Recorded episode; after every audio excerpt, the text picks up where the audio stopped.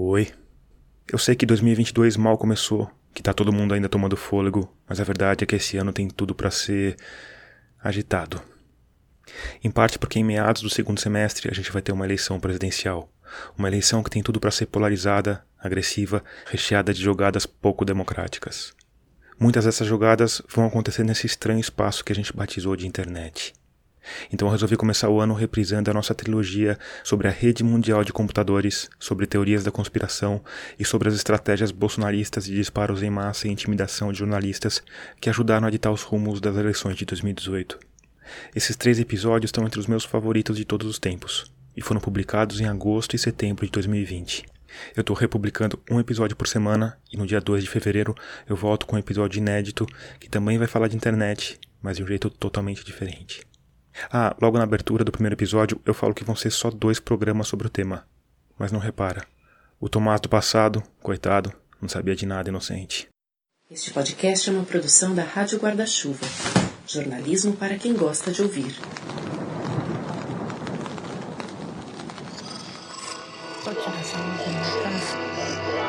Esse podcast é apresentado por b9.com.br. Oi, talvez você se lembre, talvez não, mas no passado as páginas da internet funcionavam de um jeito diferente. Elas eram cópias digitais das boas e velhas páginas de papel. Quando você chegava no fim de uma delas, tinha de clicar no ícone para passar para a próxima, como se estivesse lendo um livro ou uma revista.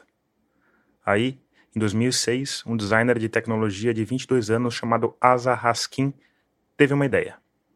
E se, ele pensou, o conteúdo da página seguinte fosse colado direto embaixo da página atual, e assim sucessivamente, numa sequência infinita. E se, em vez de ficar clicando na setinha no fim de cada página, a gente pudesse só deslizar a tela? E deslizar. E deslizar.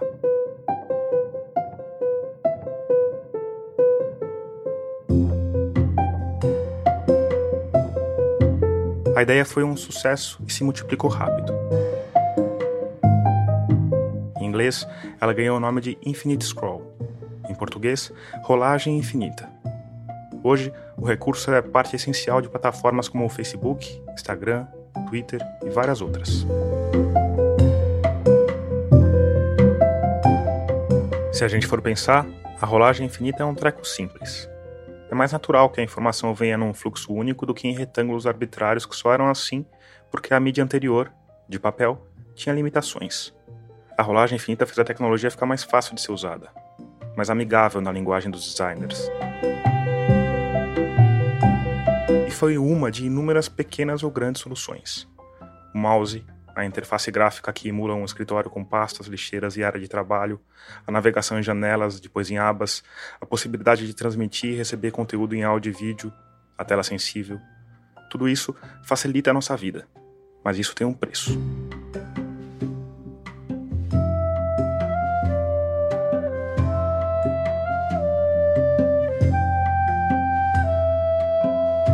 No caso da rolagem infinita, esse preço equivale ao tempo de 200 mil vidas por dia.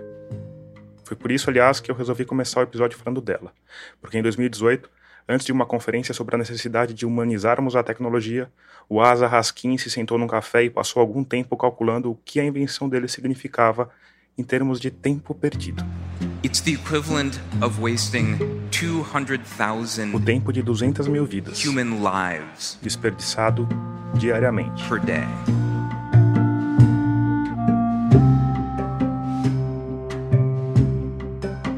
Porque, segundo ele, a rolagem infinita foi o equivalente a tirar as janelas e os relógios dos cassinos. Fez com que a gente perdesse a noção. Em outra analogia, ele compara com o consumo de álcool. O copo, ou se você preferir a garrafa, funcionam como padrões de consumo. E mais do que isso, como pontos de parada.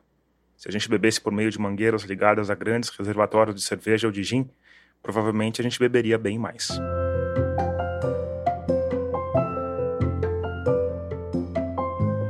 E eu não sei, não sou matemático nem estatístico, mas desconfio que se um deles olhasse as contas do ASA, talvez encontrasse algumas imprecisões. Como ele calculou esse tempo? E principalmente, como ele sabe qual parcela de tempo foi realmente desperdiçada e qual parcela serviu a algum propósito? Afinal, por mais que as redes sociais estejam entupidas de dados estúpidos, memes e vídeos de gatinho, a gente também aprende ali. Também recebe coisas úteis que não deveriam entrar na conta do tempo desperdiçado. De qualquer forma, o alerta do Asa Raskin é válido, principalmente quando ele, que hoje se tornou um militante pela humanização da tecnologia, coloca as coisas num contexto maior. As a designer, we know that human beings are hackable Como designer, a gente sabe que os seres humanos podem ser hackeados and that they don't have as much free will as they think they do. e que eles não têm tanto livre-arbítrio quanto acham que têm.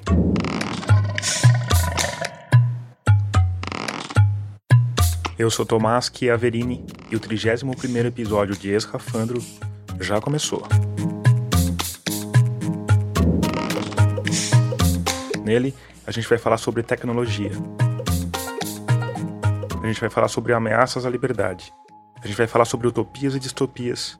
A gente vai falar sobre a internet. Como esse é um assunto muito vasto e fascinante, ele vai se estender por dois episódios. Esse aqui vai falar sobre as origens e as mutações que tornaram a rede mundial o que ela é hoje. E daqui a 15 dias a gente vai falar sobre os impactos de tudo isso na política.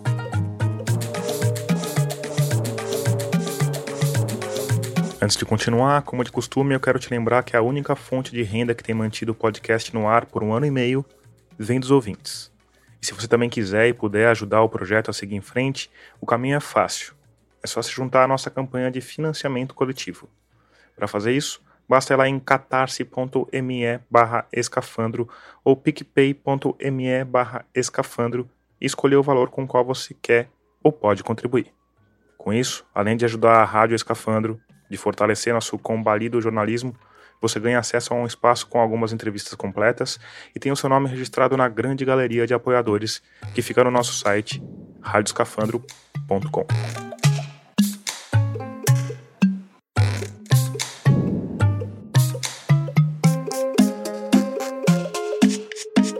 Mas tem outros jeitos de fortalecer o projeto. Você pode falar sobre ele para os amigos, pode fazer uma avaliação no seu tocador, se ele te der essa opção, e pode me seguir nas redes sociais. Eu estou em todo canto como arroba Rádio Escafandro ou arroba Tomás Chiaverini. E se você já ajuda o projeto de alguma forma, fica aqui o meu muito obrigado. Agora sim, internet. Como você provavelmente já sabe, a internet evoluiu a partir da ARPANET, uma rede de comunicação criada pelo Departamento de Defesa dos Estados Unidos.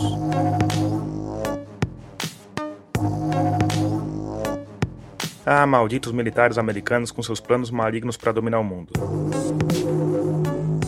É, mais ou menos.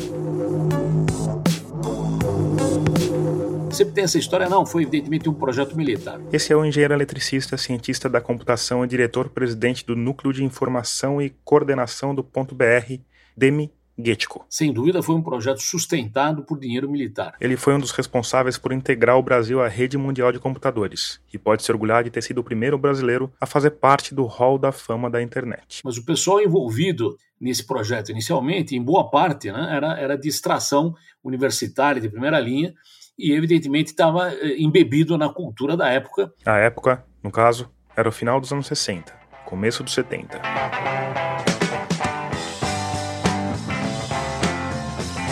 Mais precisamente, o ano de 1969 do calendário cristão, data de nascimento da ARPANET. É o mesmo ano de, de Woodstock. Portanto, independente do, do, de outras, outras preocupações militares, como resistência a ataques, etc. e tal, a rede teve uma concepção muito aberta. Né? Então, a ARPANET sempre foi uma rede em que se aderia a ela por vontade própria, não havia nenhum tipo de compromisso específico, não havia um centro de controle da rede, quer dizer, a rede não podia ser desligada, não tem um botão de desliga. Então, ela nasce com conceitos que não são muito caros, né? conceitos de liberdade, de inclusão, de abertura. Look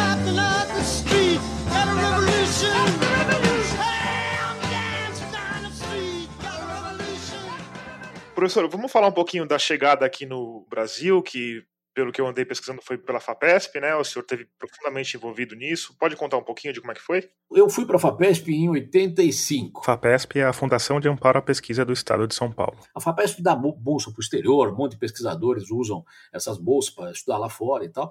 E o pessoal voltava de lá e ficava chateado, porque lá eles tinham contato com os colegas, com o orientador, etc. e tal, usando correio eletrônico. Aqui no Brasil, eles perdiam esse contato. Então, o presidente da FAPESP na época, O físico Oscar Sala falou: olha, que tal se a FAPESP junta essa ansiedade aí do pessoal por ter conexão e tenta estabelecer um, um contato lá fora, né? Como ele era físico, ele tinha muito contato num laboratório chamado Fermi. Era um laboratório de aceleradores de alta energia que fica em Chicago, perto de Chicago, em Batávia. É o pessoal que hoje está tentando achar o Boson de Higgs, né? Isso, é, é o mesmo pessoal, esses dementes aí. É o mesmo- Então, pois é, e a gente foi lá e ele tinha todas as portas abertas lá, evidentemente. Então, nós conseguimos uma conexão ao Fermi, que era o seguinte: a gente não pagava nada para ninguém, a gente tinha que chegar até lá, a gente tinha que contratar com a Embratel, conseguir um cabo, e ali o Fermi nos daria uma porta para conectar, e a, a única contrapartida é que nós também dessemos uma porta aqui no Brasil para mais alguém se conectar, e isso vinha exatamente na direção que a gente queria. A gente falou: bom, então em vez de conectar eh, a FAPESP, a gente vai já conectar USP, Unicamp, Unesp, IPT e a Secretaria de Ciência e Tecnologia do Estado e a FAPESP e criar uma pequena redinha que foi chamada ANSP. A ANSP, Academic Network at São Paulo, que por sinal ainda existe, foi ligada a esse rascunho de internet, a BitNet. Because it's Time Network. Essa, a rigor, não foi a primeira conexão brasileira a uma incipiente rede mundial de computadores. O LNCC no Rio Laboratório Nacional de Computação Científica. também se ligou à Bitnet um mês antes da nossa conexão da FAPESP, ele conseguiu instalar, isso em final de 88, eh, a conexão para a Universidade de Maryland. Então, nós tínhamos duas conexões brasileiras, uma do Rio, do LNCC, e outra de São Paulo, e a nossa tinha uma vantagem adicional, que a, a física tinha uma rede chamada HEPNET, High Energy Physics Network. Então nós, além da BitNet, ganhamos acesso à, à HEPNET. E a HEPNET era muito melhor que a BitNet, porque ela permitia, por exemplo, você acessar uma máquina, permitia você eh, logar numa base de dados. Talvez você esteja se perguntando se a melhor rede permitia basicamente acessar uma máquina remotamente e visitar bases de dados, o que afinal a pior rede permitia? A BitNet era basicamente para troca de correio eletrônico. Um Gmail da pedra lascada. Lento, complicado e limitado a um punhado de acadêmicos.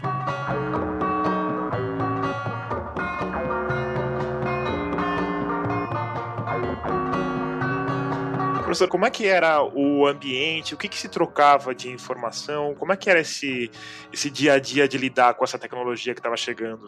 Então, veja, é, isso era extremamente interessante. Em primeiro lugar, a internet sempre foi uma rede eh, declarativa, no sentido que você não checa se o que o cara falou é o que diz ser. Você acredita no cara. No, no começo da, da, da internet, esse espírito acadêmico valia completamente. Então você acreditava em praticamente tudo e era para acreditar, porque na verdade as coisas que andavam na rede eram entre iguais, né, entre parceiros, entre pessoal do mesmo time, né, do mesmo clube, e isso funcionava bem. O pessoal prezava muito pela chamada netiquette. Netiquette era a etiqueta da rede. Sensacional. Então, no netiquette, aliás, era bom recuperar isso porque tinha até um monte de padrões para não, não violar a etiqueta da, da rede. Então, isso ia razoavelmente bem. Depois, eh, com a entrada do pessoal, digamos, leigo, vai, entre aspas, você estava numa lista discutindo, sei lá, engenharia, aí vinha o cara falando, minha tela ficou azul. O que, que eu faço? Mas o que tem isso a ver com o nosso assunto?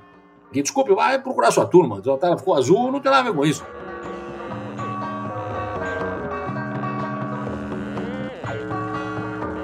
Então, houve uma, uma certa reação né, aos entrantes, né, uma certa reação meio jocosa, dizendo que o pessoal vem perguntar coisa que não, que não tem nada a ver. Mas isso foi cada vez se tornando mais normal. Algumas coisas geraram algum tipo de preocupação. Por exemplo, teve um menininho aí Kevin Metnick. criou um negócio chamado o verme da internet, o Worm, que foi um experimento que ele fez de fazer um programa que migrava de uma máquina para outra e quando chegava naquela outra máquina ele achava todas as portas que tinha de outras máquinas e mandava a cópia dele para outras máquinas. Por isso chamava verme, né? ele ia andando pela rede. Isso foi um experimento, talvez uma brincadeira, né? Mas isso derrubou a internet porque não tinha banda para tudo isso, todas as máquinas recebendo e repetindo, recebendo e repetindo o verme. Em breve isso deu uma travada geral e houve um processo contra ele. Acho que ele chegou a ser preso, inclusive. O Kevin Metnick foi preso pela FBI em 1995 depois de uma longa caçada. O hacker que tinha começado a carreira invadindo o sistema da própria escola para mudar notas passou um ano em solitária. O povo acreditava que se ele colocasse a mão em um celular, poderia acionar armas nucleares. Mas ele foi solto cinco anos depois, no ano de 2000, e hoje trabalha como o quê? Consultor de segurança. Mas antes disso, quando a porta de entrada para a rede ficava dentro das universidades, o e-mail tinha status de prioridade. O cara tinha capacidade de falar com você por correio eletrônico, você era respeitado. Se eu, se eu conseguir mandar um e-mail pro cara, o cara me, ia me responder. Então a gente tinha contato com todo mundo. Alguns conseguem manter isso até hoje. Eu consigo. O 20 responde, o 20 Surf responde em, em meia hora, um e-mail que é raro. Não sei como ele consegue. Deve ter clones dele por aí. Aqui o professor Demi Gettico está falando de um cara chamado 20 Surf, que é tido como ninguém menos, ninguém mais do que o criador da internet. De qualquer forma, naquela época o correio eletrônico era extremamente sério, não era infestado de spam, como aconteceu depois, etc. E tal. Quanto tempo levava para chegar uma mensagem que você mandava para Maryland, por exemplo? Então, veja, a nossa linha começou com 4.800 bits por segundo. Isso parece um horror, né? Passava noites esvaziando a fila. 4.800. Hoje, um computador normal de domicílio tem quanto? Ah, pode colocar pelo menos 4 milhões de 800 vezes 4 mil, né? 4 milhões de 800 ainda é pouco, né? Quer dizer, é, é, milhares de vezes maior que isso. É, é ridículo. 4.800 você nem sabe, nem dá para imaginar o que seja, certo? 4.800 bits né, por segundo. Hoje você fala em megabits, quer dizer, milhões de bits, né? E, então o que, que a gente fazia? Como o, o correio eletrônico, você não precisa mandar na hora. Você guarda e repassa assim que der. Então nós tínhamos uma fila que ia crescendo durante o dia, a gente passava a noite esvaziando, no dia seguinte de novo a fila crescia, a gente passava a noite esvaziando. Podia levar um dia para entregar um e-mail. E tinha umas coisas esquisitas, vou te contar um negócio esquisito. Por exemplo, quando a gente estava ligado ao Fermi. Que só para lembrar, fica perto de Chicago, no coração dos Estados Unidos. A, o LNCC estava ligado em Maryland. Uns mil quilômetros a leste de Chicago. E o pessoal das universidades se ligava a nós ou ao LNCC para conseguir acesso à Bitnet. Então, por exemplo, a Federal do Rio Grande do Sul ligou na FAPESP. A Federal de Santa Maria, que também é no Rio Grande do Sul, ligou no LNCC. Nós não tínhamos conexão com o LNCC porque não tinha nada entre nós e o LNCC para trocar de informação, a gente queria acessar as redes internacionais. Então, se alguém de Santa Maria quisesse mandar um e-mail para Porto Alegre, ele saía de Santa Maria, ia para o LNCC, do LNCC ele subiria para Maryland, de Maryland ia até Chicago, onde ele ia descer para a FAPESP, e daí nós mandávamos para URGS. Quer dizer, a, a, carta da Santa Maria para URGS dava um passeio, dois passeios transatlânticos e um por dentro dos Estados Unidos, entre Maryland e, e Chicago. Isso certamente levava um certo tempo, todo, tem filas aí, cada lugar desse tinha uma fila, em casos mais graves podia levar um dia ou dois. Então essas coisas eram assim com a velocidade que a gente tinha na época e com a capacidade de processamento que a gente tinha na época, que também era muito menor do que a gente tem hoje. Com esses dois únicos caminhos para acessar a rede, a FAPESP fazia o possível para democratizar o acesso que é das formas mais avançadas, o estado da arte da tecnologia do fim do século XX, a formas um tanto mais, vamos dizer, elementares. Alguém podia discar para nós e ser atendido por um modem, ele podia entrar via REMPAC usando o X25 e chegar até lá de alguma forma, ele podia ter uma linha dedicada e acessar pela linha dedicada, e, e finalmente podia não ter nada disso. E aí o, o Gomide criou um negócio chamado canal M, M de manual. Então, como é que era o canal manual? Você pegava um disquete e gravava lá todos os e-mails que você queria mandar. Então, escrevia lá o From YouTube e escrevia o seu texto e mandava o disquete para nós de algum jeito. Aí nós tínhamos um programa que o Ouvinte tinha desenvolvido, pegava o disquete, desmontava todos aqueles pré-e-mails transformava em e-mails de verdade, mandava para todo mundo. Quando viessem as respostas, ele juntava todas as respostas, gravava o disquete de volta, e despachava o disquete de volta para o cara. Claro que isso levava uma semana, talvez até mais. Mas mesmo com esse prazo longo, a comunicação eletrônica por escrito era uma novidade muito bem-vinda no meio acadêmico. Porque se você fala com alguém e fala três, o cara pode ouvir seis. Se você escreve algum negócio, você pode errar o que você escreveu na carta escrita à mão. Na eletrônica é muito mais fácil, você tem jeito de checar isso aí. Então, o pessoal preferia, mesmo usando esse, todo esse esforço do canal manual, porque sabia que isso era incorruptível.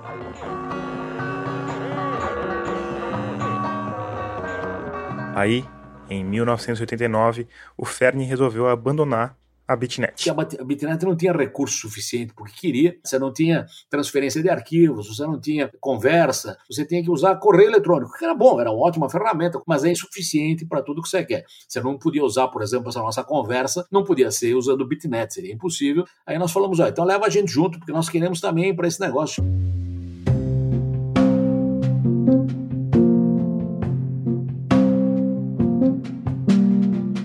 Esse negócio, no caso, atendia pelo nome de internet. O quê? A gente não estava falando da internet ainda? Não, não estava não.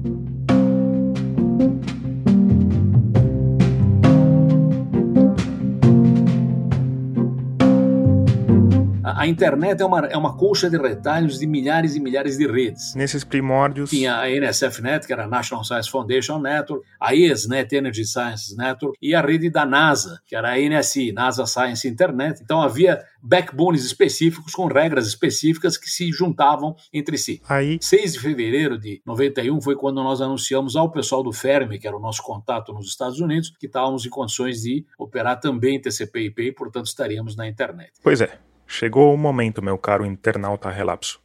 Chegou o momento que você finalmente vai saber do que é feito o tecido dessa rede que você tanto ama e odeia.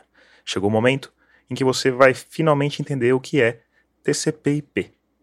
Professor Demi, TCP/IP foi o nome que foi dado a um protocolo cuja função era entregar um conjunto de pacotinhos da origem ao destino sem perda. Então, em vez de ter um canal que comunicasse o ponto A com o ponto B, como é a antiga telefonia, como era o telégrafo, você criava um canal da minha casa até, o seu, até a sua casa para que os nossos dois telefones conversassem. Na internet, esse canal ele não existe, ele é montado a cada pacotinho. Sua, sua conversa, sua transmissão de dados é quebrada em pequenos pedaços e cada pedaço tem vida própria e segue da origem ao destino pelo caminho que tiver em cada instante. Então, se eu, eu quero te mandar um texto, isso vai ser quebrado em diversos pacotinhos. Os pacotinhos vão seguir caminhos diferentes, alguns vão chegar, alguns vão cair no meio do caminho, alguns nunca vão chegar na primeira vez. E o, o outro lado, o lado do receptor, vai ficar vendo, aí chegou o 1, chegou o 2, ah, faltou o 3, aí chegou o 7 antes da hora, agora veio o 5. Então, alguém vai ter que juntar isso aqui e vai dizer, olha, transmite de novo o 3 e o 5 porque não vieram. Né? Isso gera, então, uma reconstituição da mensagem do outro lado e ela é entregue ao destinatário. esse sistema é tão importante que o próprio nome internet se deve a ele. Para que esses pacotinhos cheguem de um lado ao outro, as redes têm que poder se comunicar. Tem que ter um protocolo entre redes. O protocolo entre redes chama Internet Protocol, que é o IP. O IP é a cola que gruda os pedaços, digamos, da tapeçaria, desse conjunto de redinhas que montam a rede maior. Depois foi adicionado mais, mais vários protocolos adicionais, por exemplo, essa história de você reconstituir uma mensagem exatamente como você quer é bom, mas tem casos em que é ruim. Por exemplo, digamos que eu estou falando com você ao telefone, você está na Austrália, eu estou aqui, estamos usando TCP/IP. Eh, Se um pacotinho na minha fala se perdeu, você vai pedir para retransmitir, a minha fala vai demorar para chegar para você, porque de repente faltaram três pacotes que têm que ser retransmitidos, isso atrasa meio segundo, um segundo, dois segundos.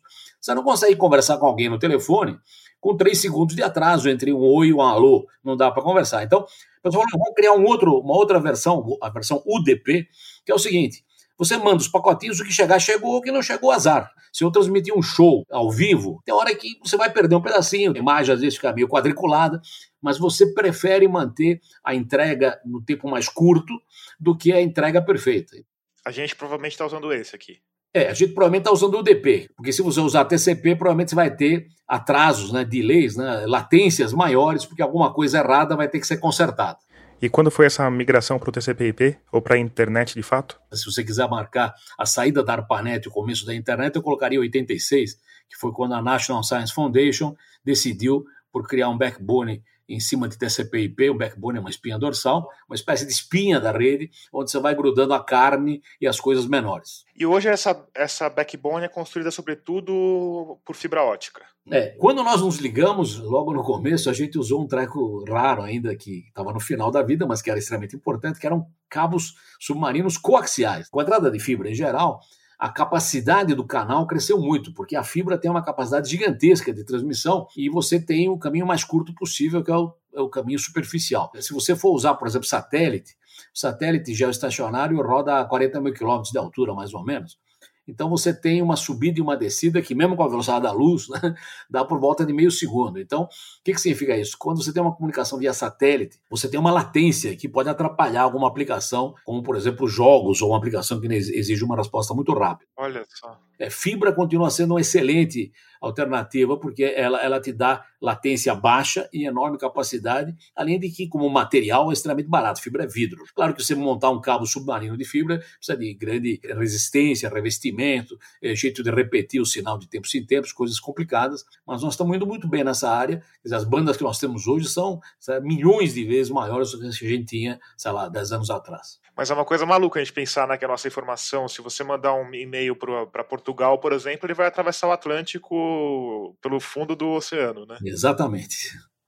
Aliás, se você quiser um comentário interessante, é, nós temos dificuldade em ligar, digamos, regiões internas do país. Então, tem um projeto de jogar fibra em rio, rios da Amazônia, rios da, da região norte, etc. Então, você pode jogar no leito do rio uma fibra e, e, essa fibra não é afetada por ventos e árvores que caem e tudo mais, porque ela está no fundo do rio. E não tem o trabalho de construir a rede aérea nem de enterrar, né? Que enterrar é. seria impossível. Né? É, enterrar é impossível em rede aérea, principalmente em região de floresta é, amazônica e tal. As árvores são muito altas e, e, seria muito complicado você construir torres lá no meio, seria ecologicamente complicado também. Então a solução via, via rio pode ser uma grande solução. Mas muito antes disso, na época em que a fibra ótica acessível era coisa de ficção científica. Em 92 houve a Eco 92 no Rio, e foi a conexão FAPESP que trazia internet que ajudou a sustentar os pesquisadores, os ativistas reunidos no Rio para discutir ecologia. Ainda em 92. Começou uma migração importante de redes antigas nos Estados Unidos para a internet, e com isso, em breve, você teve levas e levas de usuários civis, pessoal normal da sociedade,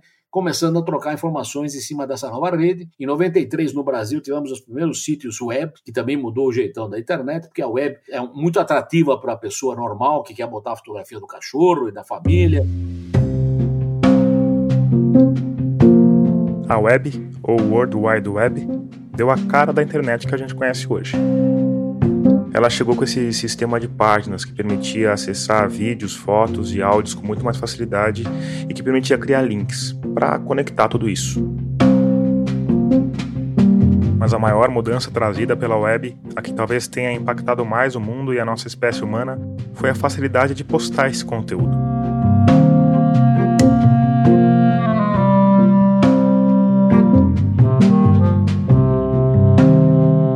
Foi só com a web que todos os internautas realmente ganharam uma voz. Quer dizer, em vez de você ter as orelhas que a internet te dava, ela te deu também a boca, que a internet original era mais difícil você ter. Quer dizer, na internet você podia mandar e-mail, podia, mas a, web te deu um, um poder de fala ao indivíduo normal, que não tinha poder de fala antes, que nunca tinha visto antes. E, como dizem os, os, populares, quem nunca comeu melado quando come se lambuza. Então, obviamente, houve uma certa efervescência na área, uma certa exuberância, que eu espero que com o tempo vai entrar na normalidade. Não precisamos falar o tempo todo, podemos ouvir também, e isso é uma coisa que virá com o tempo. Isso foi quando que veio a web? O primeiro sítio brasileiro que eu lembro apareceu no final de 93. E a gente viu claramente em 94 que a coisa iria abrir geral.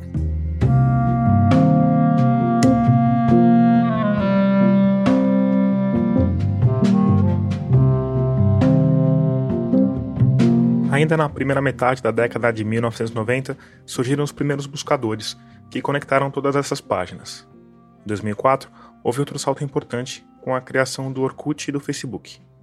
No ano seguinte, foi o YouTube. E aí, entraram em cena eles, os algoritmos. E a gente já falou bastante disso em episódios anteriores, mas eu vou fazer um rápido resumo de como os algoritmos têm sido usados por esses novos impérios de tecnologia. Plataformas como YouTube, Facebook, Twitter e Instagram ganham dinheiro vendendo anúncio. Para isso, eles precisam que você passe o máximo de tempo possível lá dentro. Para isso, elas têm sistemas de inteligência artificial, ou algoritmos, que basicamente identificam o que você gosta e te oferecem mais disso, em quantidade cada vez maiores. Se você gosta, por exemplo, de vídeos de gatinhos, vão te oferecer cada vez mais vídeos de gatinhos. Além disso, eles precisam que você clique nos anúncios e, de preferência, compre o produto que estão te oferecendo. Para isso, eles precisam te oferecer o anúncio certo. Para oferecer o anúncio certo, eles precisam te conhecer para além do amor aos vídeos de gatinhos. E para isso, para saber mais sobre você, eles precisam que você reaja ao que estão te mostrando. Precisam oferecer conteúdos que falem com o seu lado mais emocional. O problema, ou um dos problemas, é que, como a neurociência e a psicologia já mostraram faz tempo, o nosso cérebro é elástico.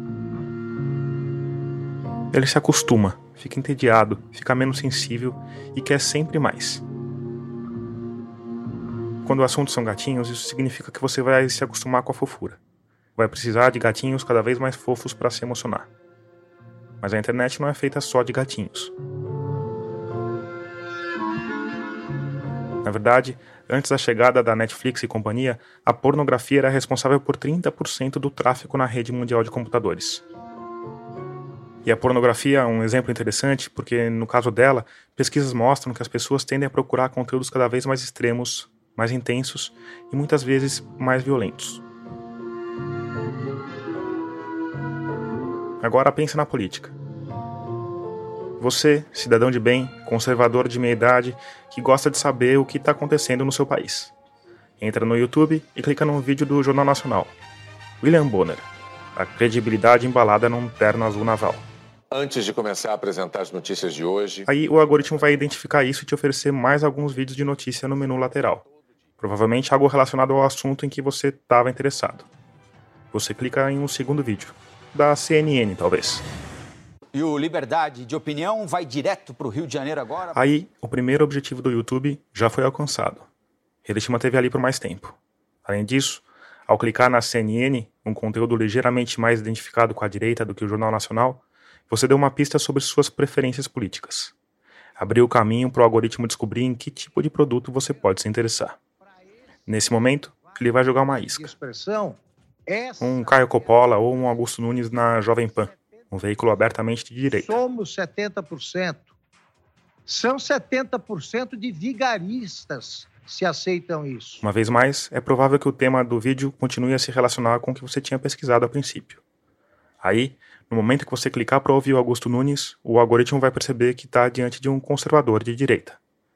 Nesse momento, seu perfil de sugestões já vai estar tomado por Olavos de Carvalho, Alans dos Santos e companhia. Você veja, a Pepsi Cola está usando células de fetos abortados né, como adoçante. E esse caminho que eu narrei aqui não é uma hipótese.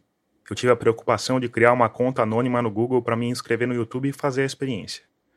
Esse caminho, Jornal Nacional, CNN, Augusto Nunes, Olavo de Carvalho, aconteceu assim. Vídeos relacionados, um depois do outro, num tom progressivamente mais radical. Isso acontece o tempo inteiro. Máquinas inteligentes oferecendo doses cada vez mais intensas daquilo que te desperta interesse. E assim se formam bolhas, grupos cada vez mais radicais e monotemáticos. Às vezes isso desemboca em malucos unificados que saem na rua para pedir a volta da ditadura militar ou para saudar a caixa de um remédio que não funciona. Diz assim: mostrou a caixa de hidroxicloroquina que não tem comprovação científica. E o cara tá. Mas os algoritmos são só uma parte do problema. Prova disso é que esse movimento de radicalização tem se mostrado muito mais intenso à direita do que à esquerda. A gente não vê, por exemplo, uma proliferação descontrolada de grupos saudando a bandeira da União Soviética, cantando o hino da Internacional Comunista ou idolatrando Stalin. E isso talvez tenha a ver com a ideologia geral do brasileiro. Uma pesquisa do Datafolha de 2006, muito antes de YouTube e Facebook terem a influência que tem hoje, quando Bolsonaro era só um representante caricato do baixo clero, mostrava que 47% dos brasileiros se declarava de direita contra 30% que se dizia de esquerda. Esses números são bem relativizados pelos cientistas políticos. Porque qual a parcela da população que sabe realmente a diferença entre a ideologia de direita e de esquerda? De qualquer forma, esses cientistas também tendem a concordar que o brasileiro, no geral, está mais para conservador. Além disso, uma boa parte da cultura que se tornou a cara da nova direita cresceu e se multiplicou em espaços virtuais que não usam algoritmos. Eu estou falando de um treco chamado Image Boards, ou Chan para os íntimos. Os Chans são uma espécie de Twitter obscuro onde não existe qualquer moderação e onde todas as postagens são anônimas. O primeiro Chan, ou Image Board, surgiu no Japão em 2001, mas o mais conhecido hoje é ocidental com conversas em inglês. Ele se chama 4chan e foi criado em 2003 com o objetivo de ser um espaço de discussão sobre mangás e animes. Aquelas histórias em quadrinhos e animações japonesas. O 4chan foi criado por um cara chamado Christopher Poole, que na época tinha 15 anos. E você pode achar que eu estou viajando na importância desse treco meio obscuro. Mas em 2009, o Christopher Poole, que hoje é um defensor da privacidade na rede, foi votado como a pessoa mais influente do mundo numa pesquisa feita pela revista Time. A gente tem também alguns storyboards brasileiros, sendo que o mais conhecido deles é o 55chan.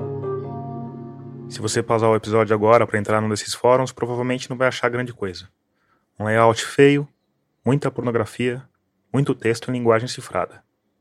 Os image boards são divididos por fóruns temáticos. Nesses fóruns, qualquer um pode postar o que quiser de forma anônima. As postagens podem receber comentários também anônimos. As que geram mais debate ganham mais evidência, enquanto as outras caem no limbo do hipertexto. Isso leva a uma tendência geral por comentários polêmicos, agressivos, politicamente incorretos ou com alta dose de humor e sarcasmo. Se você dedicar algum tempo a navegar por ali, principalmente no Fórum B, onde as postagens são de temas aleatórios, vai ver que esse é um ambiente hostil e violento, cheio de racismo, machismo, misoginia e agressividade. Os chans são tão violentos que um dos meus entrevistados pediu que eu não citasse o nome dele aqui, para não ter problema com o público que frequenta esses espaços. Eu até optei por não fazer nenhuma publicação da minha dissertação, não publiquei nenhuma revista, não fiz nenhum resumo, nem nada do tipo, porque eu não quero mais uh, me associar a esse tipo de conteúdo, né? Porque a longo prazo uh, isso pode ser bem ruim. Então eu prefiro me abster de, de continuar falando sobre, sobre isso, porque eu tenho medo do que como isso possa afetar minha vida. Então eu vou chamá-lo só de Horácio e também vou ocultar alguns outros dados, como o nome, a origem e o título da dissertação que ele fez sobre esse assunto.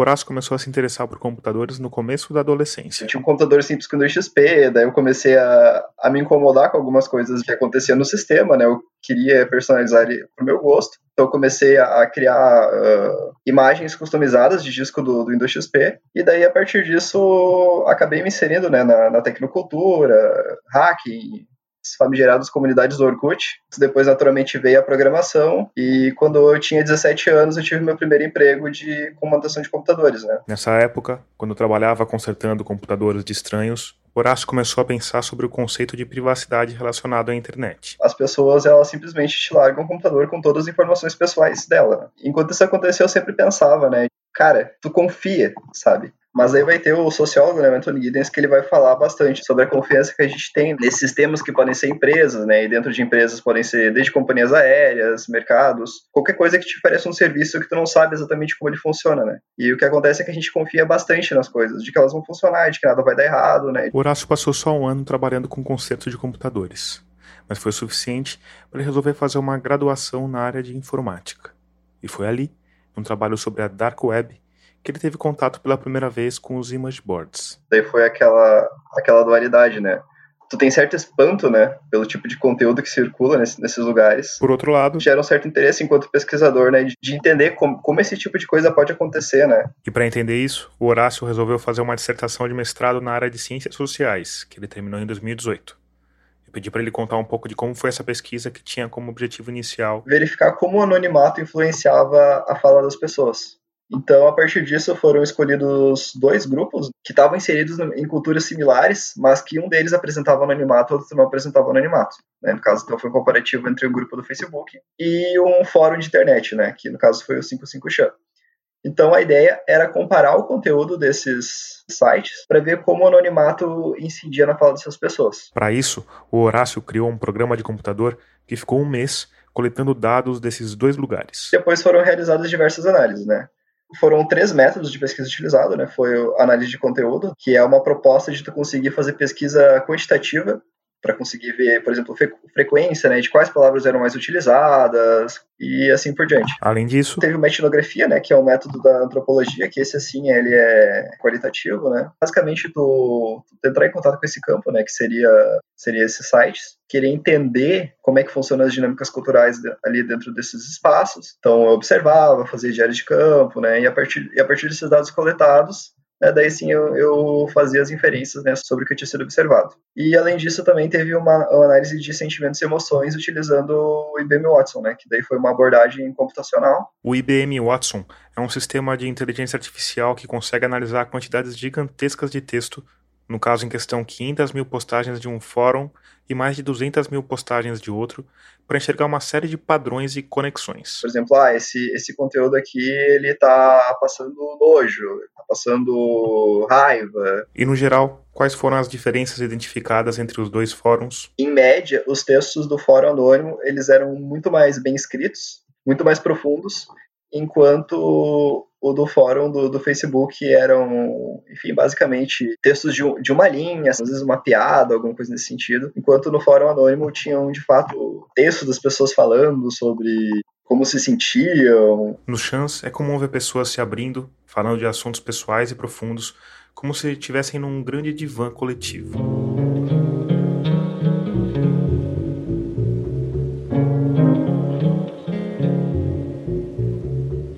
Horácio, esse anonimato, também faz com que as pessoas se sintam à vontade para dizer o indizível.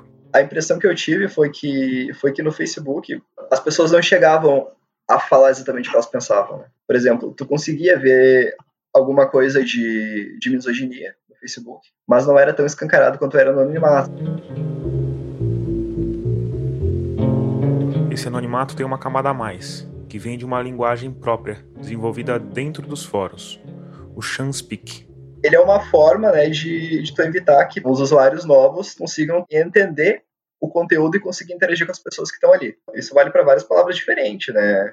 Nem vou falar aqui como ele se refere a, a mulheres. Eu fiquei na dúvida, mas como o machismo e a misoginia são um traço muito forte nesse discurso, pedi para Horácio me dizer quais são os termos para definir mulheres no Chanspeak. Eles podem servir como merdalheres ou depósito de porra. A questão do ódio é uma coisa muito forte nesses espaços. Isso foi uma das piores coisas da, da, da pesquisa, né? É muito ruim entrar em contato com esse tipo de coisa. Pro Horácio, tudo isso, de novo, tem a ver com anonimato. Sempre quando a gente se comunica, a gente está associando o nosso rosto àquilo que a gente está falando. Então a gente se preocupa muito com a nossa, a nossa imagem, né, no que, que vai parecer se a gente falar determinada coisa. E no anonimato, isso não acontece. Eu posso falar qualquer coisa, não preciso me preocupar com o que, que as pessoas vão falar. Ele falou também daquela sensação De que vai ficar tudo bem quando acessa a internet, de que a gente não está sendo visto. De que aquilo que acontece na internet não vai ser transferido para a vida real, digamos assim. O que, não custa lembrar, é uma sensação falsa. Mesmo porque o anonimato dos image boards está longe de ser absoluto. Para qualquer investigação, né, se for necessário os IPs das pessoas que acessaram o site. Agora, as pessoas, se você for analisar os discursos de ódio, tem uma série de crimes sendo cometidos lá dentro, certo? Sim, sim, propagar esse ódio, né, contra negros, mulheres, homossexuais, judeus, que é o que tu vê nesses espaços, isso já é considerado crime, né? Eu creio que se de fato tivessem algum, algum interesse, né, em, em querer fechar esse tipo de, de fórum, isso, isso seria possível.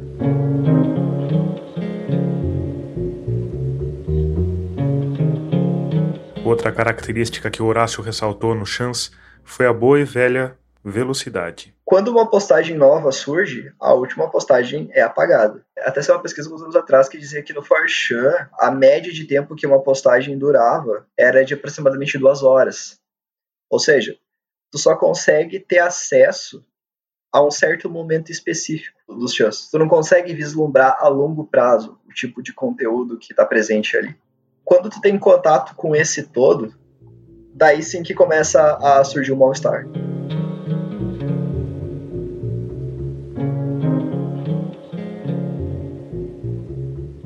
A impressão que eu tenho é que isso me dá cada vez mais raiva, né? No sentido de, de achar errado que existe um espaço, espaço nesse sentido, né? De to, toda essa violência contra, contra as pessoas, né? Mas na época o que eu senti mais mesmo foi, foi um mal-estar, né? Porque de fato é um conteúdo bem, não só tóxico, como melancólico muitas vezes, né? Tipo, pessoas falando sobre suas vidas, né? Os seus problemas uh, até sociais, né? Tem muitas pessoas ali que, que têm problemas de, de socialização. Enfim, é um lugar que todo tipo de, de sujeira debaixo do tapete que existe na sociedade, né, acaba, acaba parando ali. Então, se tu entrar em contato com esse conteúdo a longo prazo, pelo menos eu tive uma sensação bem, bem ruim.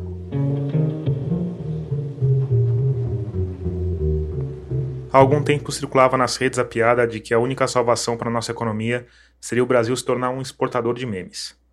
Meme, você sabe, geralmente é uma imagem ou algumas imagens com uma frase de efeito e uma mensagem cômica, lacradora. E uma boa parte disso apareceu pela primeira vez nesses fóruns anônimos. Tem um termo para se referir a essas zoeiras, né, digamos, que acontecem, que são provenientes desses espaços, que é a questão do luz. Que o luz seria a zoeira pela zoeira, né? Seria fazer a zoeira porque tu pode fazer a zoeira.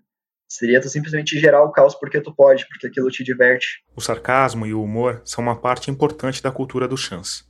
Tão importante que tem gente se dedicando a estudar esse tipo de humor. Meu nome é Rafael Nakatsui.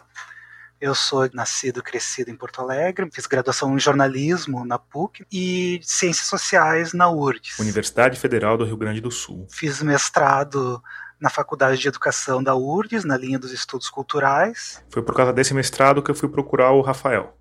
O título da dissertação dele é Tensões entre a zoeira e o politicamente correto, entrelaçamentos de estética e política na cultura digital jovem. O texto é bem interessante e tem uma linguagem bem acessível para quem não é da academia. Aliás, se você quiser conferir, eu coloquei o link na descrição desse episódio. E eu comecei nossa conversa perguntando por que ele escolheu esse tema.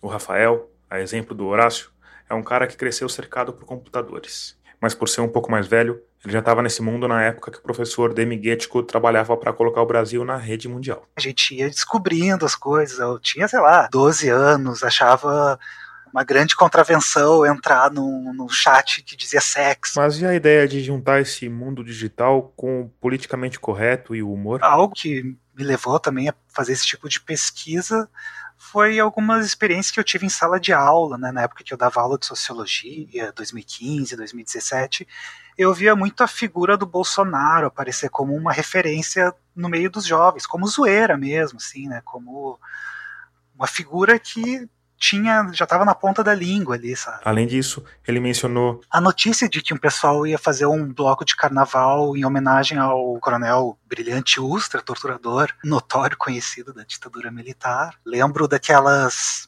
marchas que teve de supremacistas brancos em Charlottesville. Eu ouvi uma figura assim que eu achei bem emblemática, assim, talvez ele fosse a ilustração mais importante do meu trabalho é um rapaz que estava lá no, na marcha dos supremacistas brancos. Ele sai dali daquele meio e ele é hostilizado por um grupo de antifascistas, né, militantes do movimento negro. E ele tira a camiseta e ele começa a se explicar. E ele está sendo filmado nesse momento. Ficam perguntando para ele: ah, por que, que tu tá aqui, cara? Por que, que tu tá fazendo isso? E ele responde: ser ofensivo é divertido, né?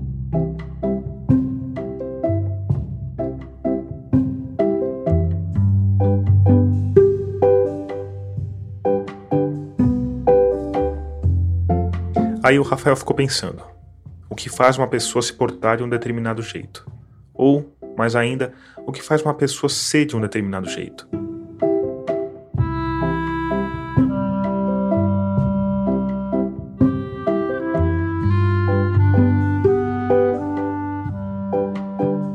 Na dissertação dele, um conceito muito utilizado é o de subjetividade. Subjetividade é uma noção que a gente pega da psicologia que é uma construção né, de como a gente se torna uma pessoa. Né? É diferente daquela coisa essencial de que a gente é aquilo, nasce aquilo, e é uma, uma perspectiva que dá maior ênfase às relações que a gente estabelece com o mundo. Né? A gente é aquilo que a gente tira, troca com o resto do mundo, né? as relações que a gente vai se estabelecendo durante a vida. E é evidente que com a internet. Dá para falar de novas conexões, novas trocas que são feitas no ambiente digital que não seriam possíveis fora do, desse ambiente, né? Ter contato com coisas do mundo todo, de qualquer língua, de qualquer orientação em vários sentidos, né? O que o que existe está lá, né? Mas além de ampliar as possibilidades de comunicação, a internet também tem mudado a forma como essa comunicação afeta a gente e molda a gente. Ele me falou, por exemplo, de uma presença maior do entretenimento no nosso modo de viver. A gente está o tempo inteiro alternando entre tarefas necessárias e pequenas quebras de rotina para espiar um vídeo de gatinho no YouTube, um meme no Twitter, ou ver o que nosso crush está aprontando no Instagram. A gente desenvolve novas relações com a espera, com a nossa atenção, uma coisa cognitiva mesmo. As mudanças que a internet, principalmente as redes sociais, têm causado na nossa mente são tão amplas que a gente fez até um episódio só sobre isso. Seu cérebro no Insta, episódio 14. Mas o Rafael Nakatsui me falou sobre outras coisinhas interessantes que esse mundo digital tem trazido pra gente. A possibilidade de anonimato, multiplicação de sim avatares, de controlar o que a gente comunica sobre si ao outro, né? Pessoa que gagueja, algumas limitações conseguem ser superadas nesse sentido, né? Do corpo mesmo. E para o pessoal que cresce imerso nesse ambiente, isso tem gerado uma tendência à ansiedade, dispersão, hiperatividade, uma certa apatia, uma busca incessante por diversão, dificuldade de lidar com tédio, um certo anestesiamento da sensibilidade diante de, do bombardeio das mídias, né, da, da publicidade. Por fim, tem aquela questão do discurso, a necessidade constante de gerar reação, de viralizar, de lacrar. Até vai uma curiosidade que o, o termo troll, ele não vem da... Horácio de volta. Da ideia da criatura mitológica troll, né? Ele vem do termo trolling a bait, que já aparece desde o do final dos anos 80, né? Em conversas online, né? Que traduzindo para português seria jogar uma isca e se referia àqueles usuários que estavam sempre nas discussões tentando gerar intriga, né, falando coisas que poderiam fazer com que outras pessoas brigassem. Então, toda essa questão do, da cultura da internet, né, desses fóruns anônimos, eles são uma construção bastante antiga. Esse ambiente é um dos ambientes onde se gestou uma cultura digital. Todo esse conteúdo que a gente via, né, tanto no sentido de memes e virais de internet, eles surgiam de fóruns de, de discussão anônima, não necessariamente mais boards, Daí ele ia para grupos mais populares e daí sim depois aquilo ali viralizava, né? E as massas conseguiriam ter acesso àquilo. Então o jovem que está nesse meio e ele busca, né, algum tipo de visibilidade, reconhecimento, ele precisa se expor, né? E como é que ele se expõe? A minha teoria é que a linguagem da transgressão acaba se popularizando a partir desse, desse regime de visibilidade mesmo. E um dos ingredientes mais eficazes para anabolizar essa visibilidade é o humor. O filósofo Bergson, Henri Bergson, filósofo e diplomata francês, ganhou o Nobel de Literatura em 1927. Ele caracteriza o riso como um anestesiamento da sensibilidade, quer dizer, a gente ri de algo que a gente consegue não não se sensibilizar. Se a gente vê uma pessoa se espatifando no chão, aquilo pode ser engraçado, mas se a gente vê que a pessoa se quebrou toda, ou se essa pessoa é alguém que a gente gosta, nossa avó, sei lá, a gente não vai conseguir rir daquilo, né? Aquilo deixa de ser engraçado. Então, o riso exige um certo anestesiamento da sensibilidade. Para o Rafael Nakatsui, a dinâmica das redes sociais é um prato cheio para o anestesiamento. Esses conteúdos vão produzindo determinadas afinidades. O Forchan passa a produzir um regime estético de sensibilidade, assim, principalmente nesse barra B, que é o subfórum aleatório. Assim, no subfórum aleatório, qualquer coisa vale. Qualquer coisa mesmo. Você pode encontrar algo abjeto mesmo, uma mutilação, uma pessoa sendo decapitada. Para o Rafael Nakatsui, tudo isso leva a uma perda progressiva de sensibilidade. E isso, entre outras coisas, permite que as pessoas riam de situações que antes poderiam parecer abjetas. O riso pode acabar nos ajudando a mascarar né, as desigualdades, as injustiças.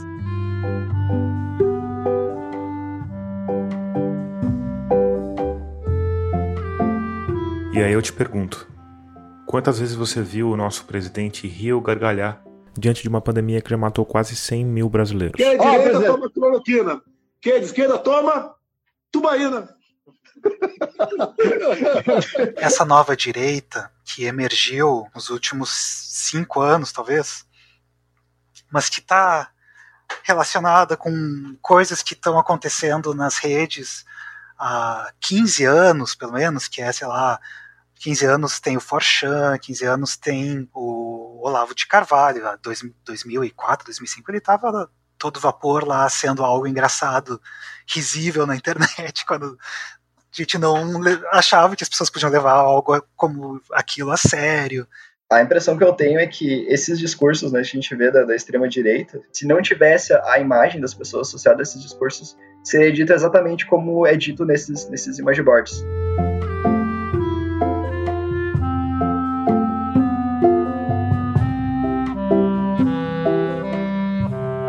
No dia da posse como presidente da República, Jair Bolsonaro fez dois discursos, mas o primeiro me chamou mais atenção, em especial por causa desse trecho aqui. Que o povo começou a se libertar do socialismo. Se libertar da inversão de valores, do gigantismo estatal e do politicamente correto. Me parecia absurdo um presidente, na teoria o político mais poderoso do país, se dizer contra o politicamente correto. Para mim parecia um paradoxo, um absurdo semântico. O presidente devia lutar a favor e não contra o politicamente correto. Mas aí, um ano e meio depois, conversando com Rafael Nakatsui, eu finalmente entendi.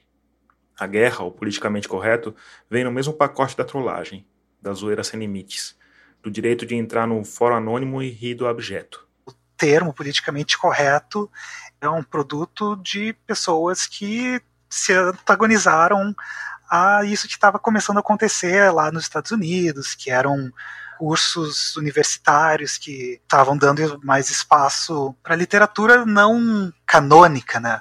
E o politicamente correto começa a aparecer como um, uma acusação, né, de que ah, agora os, as universidades estão querendo fazer o politicamente correto, e então o politicamente correto não é uma posição que as pessoas politicamente corretas defendem, mas sim uma acusação de pessoas que são contra o politicamente correto. É como fazer chacota do rapaz que é muito certinho, né? É sempre uma acusação de que, ah, não, aí já passou dos limites.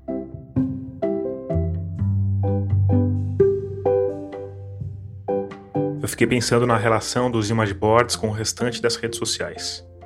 Porque eles surgiram um pouco antes do Orkut e não usam algoritmos. Ou seja, em teoria, o fenômeno da formação de bolhas por causa de um sistema que fica te oferecendo só o que você quer não deveria funcionar ali. Por outro lado, o discurso que acontece lá dentro parece um rascunho da cartilha da nova direita. Então será que eles são a bolha original da direita?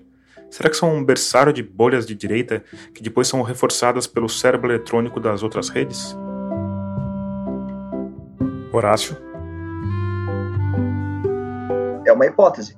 Mas uma das grandes dificuldades né, de, tu, de tu estudar fóruns anônimos é que, cara, aquilo ali é um limbo, sabe? Tu não tem como saber quem são as pessoas que estão utilizando, tu não tem como saber quem que é aquele grupo, se é homogêneo, se não é. Na verdade, muitas vezes, quando tu vai ler aquele texto ali, tu fica em dúvida se a pessoa tá ironizando ou se ela tá falando uh, se aquilo de fato é a opinião dela. Esse fenômeno é conhecido como lei de Poe. O que, que, quer dizer essa lei, né? A gente não tem como saber o que, que uma pessoa está querendo dizer na rede. Um fanático religioso num fórum de internet ele é indistinguível de uma paródia de um fanático religioso, sabe?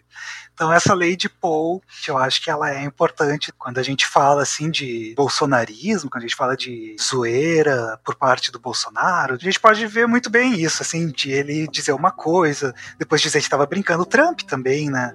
Ele diz uma coisa, depois quando as pessoas dizem, ah, mas isso que tu falou é um absurdo, e daí ele diz, ah, não, absurdo é vocês acharem que era sério.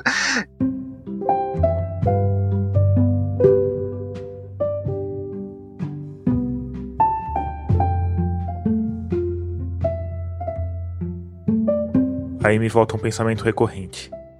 Nossa, será que o Bolsonaro foi eleito por causa de um treco inventado há 50 anos por um grupo de acadêmicos que queria trocar mensagens sobre física de partículas e outras cabeçudices do tipo? Eu tô pendendo na direção de que uh, o uso da internet, das redes sociais, principalmente, foi algo determinante nesse, nessa última eleição, assim, não como simples disparo assim de, de notícias falsas, fake news, mas como um ecossistema todo que alimenta certas formas de, de expressão, que dá visibilidade a coisas assim que não teriam visibilidade fora desse ambiente midiático, né? Aí eu fico pensando em caras como o professor Demiguetico, que dedicaram tanto tempo e esforço para os pacotinhos TCP e IP viajarem livremente que investiram tanto nessa rede utópica que seria um espaço democrático e libertador, onde todos teriam voz.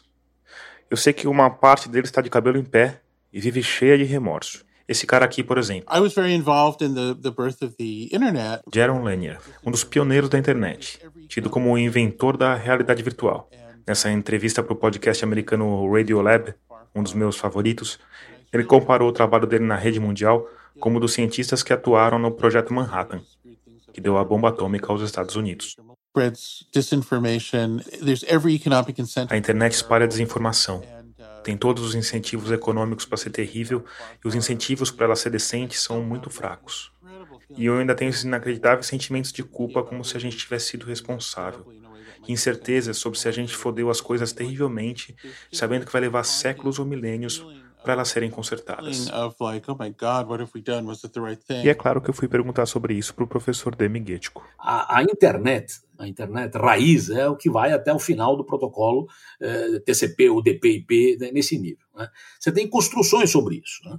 E você é livre para construir o que você quiser em cima dos protocolos básicos. Uma vez que você constrói coisas sobre isso, essas são obras que cada uma delas tem o seu mérito ou o seu demérito próprios, mas isso não afetaria, digamos, a tecnologia básica. Então, a primeira coisa que eu quero dizer é que tudo que foi construído sobre a internet, a gente chama genericamente também de internet, mas não é a internet básica. A internet básica é aquilo que permite que as coisas sejam construídas em cima. É uma forma que, sei lá, você pode pegar lá, areia, cimento e água e fazer concreto. Você pode, com concreto, construir um bunker ou um prédio, um hospital, quer dizer, construir presídios, mas o concreto é ruim porque prendeu as pessoas. Não, o concreto é a matéria-prima que permitiu você construir coisas. Então, estou dizendo isso porque existem plataformas construídas sobre a internet que eventualmente abusam da privacidade ou não abusam. Isso não é a internet abusando da privacidade, isso são as construções sobre ela que usam a estrutura tecnológica básica, mas que tem, evidentemente, méritos e deméritos que têm que ser examinados por si.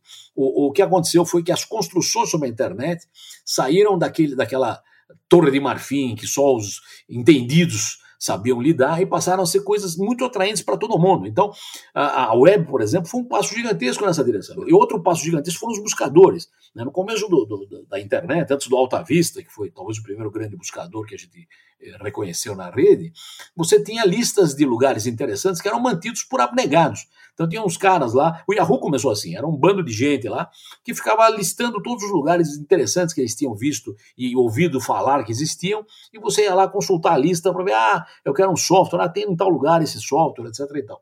Então, quando você teve buscadores automáticos, o Alta Vista, quando foi criado, me lembro que ele levava um mês para mapear a internet inteira.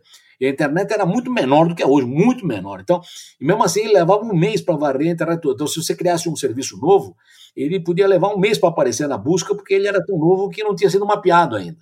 Hoje você cria um treco, sei lá, cinco horas depois você já acha no, no buscador. Então, a capacidade de processamento ficou gigantesca. Mas, então, a internet, de novo, a internet nesse sentido geral, amplo, que não é a internet básica, permite que pessoas não tão bem intencionadas se valham né, dessas levas e levas de usuários que chegam incautos à rede e que podem ser capturados para alguma coisa, ou podem até ser levados simplesmente a entregar informações, e, e, com isso você tem ataques à segurança, você tem vírus, você tem spam, você tem phishing, você tem uma opção de coisas que acontecem na rede porque o pessoal se vale dos incautos que estão entrando e, e criam, digamos, armadilhas para isso. Então, isso desgraçadamente não é da, da internet, isso é da natureza humana Vou, vou, repetir uma frase do Vint Cerf que ele falou uns 10 anos atrás, que eu acho ótima. Diz: olha, você às vezes olha para internet e vê uma opção de coisas e fica preocupado, etc. e tal.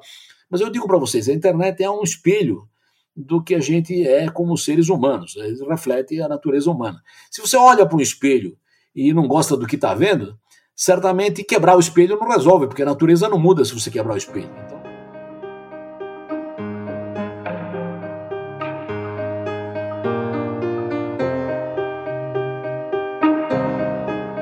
Fiquei pensando sobre o espelho. Que excelente analogia para terminar o episódio, né? No melhor estilo Alice no País das Maravilhas, atravessamos o espelho. Mas talvez não seja exatamente isso, porque pra gente não tem volta. E talvez esse espelho não tenha mais dois lados. Talvez ele já tenha se tornado parte da gente. A internet e, digamos, o mundo real, os espaços físicos, eles já não são mais uma coisa separada. Né? Não acessa mais a internet. A internet está ali a todo momento. Né? Se eu tô sentado numa praça, num banco, e eu tô no meu celular, em que lugar eu tô? Eu tô naquele grupo do WhatsApp que eu tô acessando ou eu tô na praça? Meu corpo físico pode estar naquela praça, mas eu não tô mais ali, né?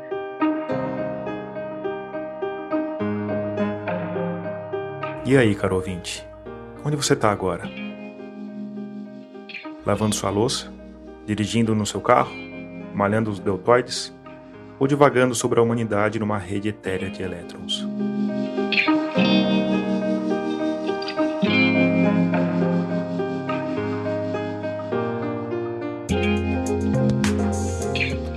Antes de terminar, eu quero te falar sobre uma novidade que estreou na Rádio Guarda-Chuva, nosso coletivo de podcasts feitos por jornalistas. É o Giro Latino Cast. Talvez você conheça eles do Twitter ou da newsletter em que toda semana eles fazem um apanhado de notícias sobre a América Latina. Pois agora eles têm trazido essas notícias para um podcast semanal. É o primeiro podcast nascido dentro da nossa rede da Rádio Guarda-Chuva. Chega todas as sextas no seu tocador favorito. Então vai lá, assina e escuta.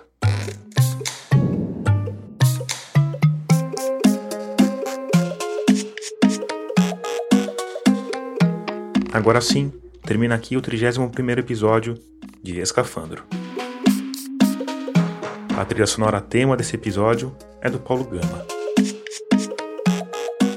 A mixagem de som do Vitor Coroa. Eu sou Tomás Chiaverini e concebi, produzi e editei esse podcast. Obrigado por escutar e até daqui a 15 dias, quando a gente vai mergulhar ainda mais fundo nos impactos da internet sobre a política brasileira.